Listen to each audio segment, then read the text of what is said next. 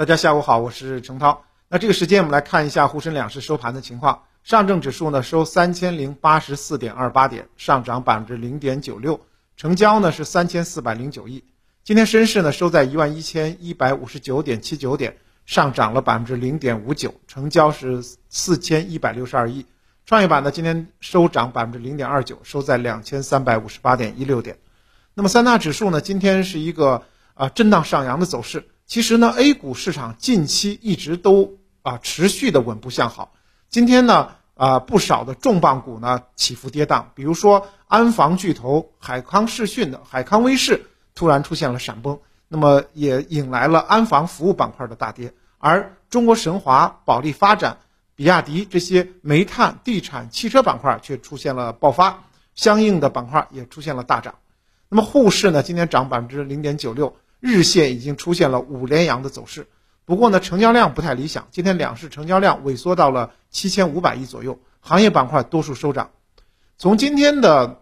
整体的板块走势来讲的话，地产板块今天表示比表现的比较强。那么像特发服务呢，啊百分之二十涨停，世联行、荣安地产、中州控股、福呃福星股份啊这些呢都出现了比较大的一个涨幅。其中呢，福星股份已经出现了五天五连板的走势。从消息面来看呢，近日呢，中共中央办公厅、国务院办公厅印发了关于推进以县城为重要载体的城镇化建设的意见。啊，我们在本周的资本市场呢，应该说这个呃意见的呃对于资本市场的影响是比较大的。我们叫呃发展县域城镇化建设。那么这个文件呢，从九个方面三十九条提出了。县城建设的任务和措施，那么随着棚改红利的趋弱，应该说呢，啊一二线城市房地产的这个主题词呢，现在还比较缺少。但是三四线城市呢，随着这个县城建设意见的发布呢，又有了新的经济的活力。那么本次的意见强调了要依据县城自身特点发展特色优势产业，并且完善市政设施体系，夯实县城的运行基础支持。啊，有利于激发新的经济增长活力，缓解三四线楼市下行的压力。这个文件对本周的这个国内的房地产市场和啊资本市场影响都是蛮大的。那么，房地产行业作为稳增长的重要一环，后续政策支持力度大概率呢只增不减。目前，无论是从中央还是地方层面的表态，都比前期更加的积极。那么，五六七三个月有可能进入到。地方政策密集的调整期，我们也知道，中央定调之后，地方政策呢也会逐步的进行一个调整。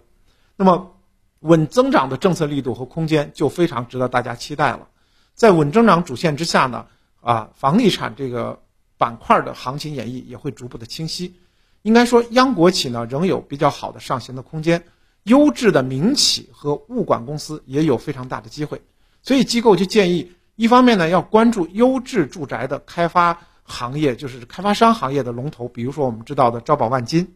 那么另外呢，再加上新城控股、金科股份等等。另外呢，要关注优质的物业管理公司，比如说港股那边的招商集于啊、旭辉永生服务、新大正等等，这都是这个优质的物业管理公司，这是我们之前可能涉足比较少的。另外呢，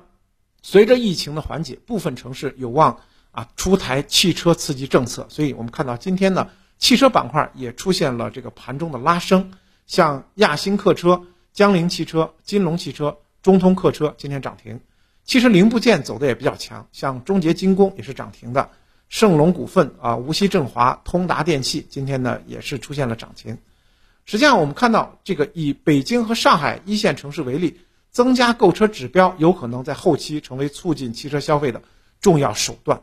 短期来讲的话，汽车产业的基本面确实也受到了疫情的影响，并且对于经济啊、消费都产生了一些相对比较悲观的一个预期。不过呢，汽车板块估值现在还是在底部的区间。那么，随着疫情扰动呢即将过去，汽车行业无论从需求还是从生产端都会有显著的恢复。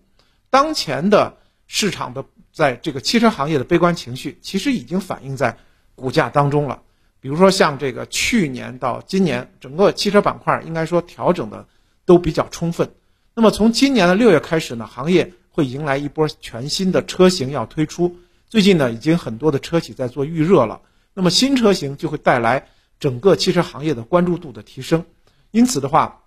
三季度开始呢，有可能这个汽车行业的销量会带来回升啊，进而带动汽车上市公司板块的这个增速上调。所以呢，不光是整车，包括汽车零部件的产业链都可以啊引起大家的呃再一步的这个关注。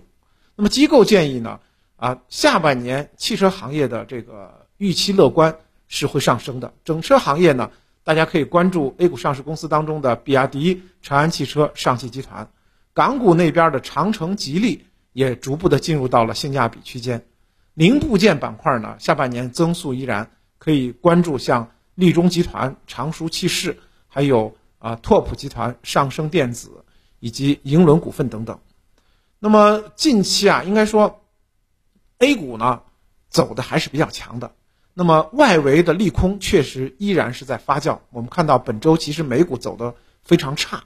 但是呢，我们现在 A 股呢对于外围的这个利呃利空的消息正在逐步的消解啊钝化，资金情绪也相对的稳定。所以呢，本周来讲，A 股独立于外围市场走出了相对较强的走势。那当然了，我们国内的政策面的夯实啊，市场赚钱效应的提升，这对 A 股呢也是一个比较。大的一个近期的促进，短期来讲，美股美联储政策的波动以及啊人民币汇率的这个变化，这些干扰因素当然还是存在的。但是市场短期的波动呢，不改变资本市场长期向好的大趋势。A 股现在整体估值呢，已经进入到了相对的底部的区域，应该说呢，后期机会还是大于风险的。所以呢，很多机构都是维持短期呢，A 股还会震荡整固，但中期呢。震荡上行的概率还是比较大的。当然，在充分的修整整固啊三千点的这个整数关口修整整整固之后，后续才能更稳健、更健康的攀升。那么大家呢，在后期呢，可以建议关注一些比较强势的稳增长相关的新老基建、地产板块，以及啊疫情呃缓和之后会带来的这个呃商超啊、医美啊、大消费这些板块。成长板块当中的光伏、电力、半导体呢，前期呢超跌比较严重，后期呢是有反弹的这种需求的。那么从中期的投资建议来讲，也就是说三两到三个季度来讲的话，大家可以注意三个方向。第一个呢是大盘价值股，那么大盘价值股本身的盈利能力比较强，又有一定的防御特征，所以呢估值有进一步修复的这个空间。第二呢就是地产链，地产链呢。实际上呢，是受政策影响比较大的一个板块。那么目前呢，政策预期正在改善，所以呢，地产链呢后期估值还有进一步修复上行的潜力。第三个呢，就是超跌的成长板块，比如说这个军工科技啊，我们也特别提到军工板块当中，其实细分比较多，我们关注的是军工科技这个板块。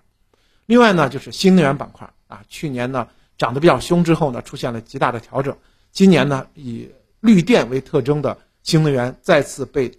并入到这个新基建当中，那么后期也会有很大的机会。还有呢，就是呃自主科技的这种大科技板块，以及业绩持续增长，我们可以通过一季报啊发现当中的一些这个端倪，一些业绩持续增长的细分赛道的科技板块啊，以科创板和创业板这两个跌幅啊过了跌过深而这个持续。会修复的板块当中的龙头，我们可以继续的加以关注。好的，感谢您的收听。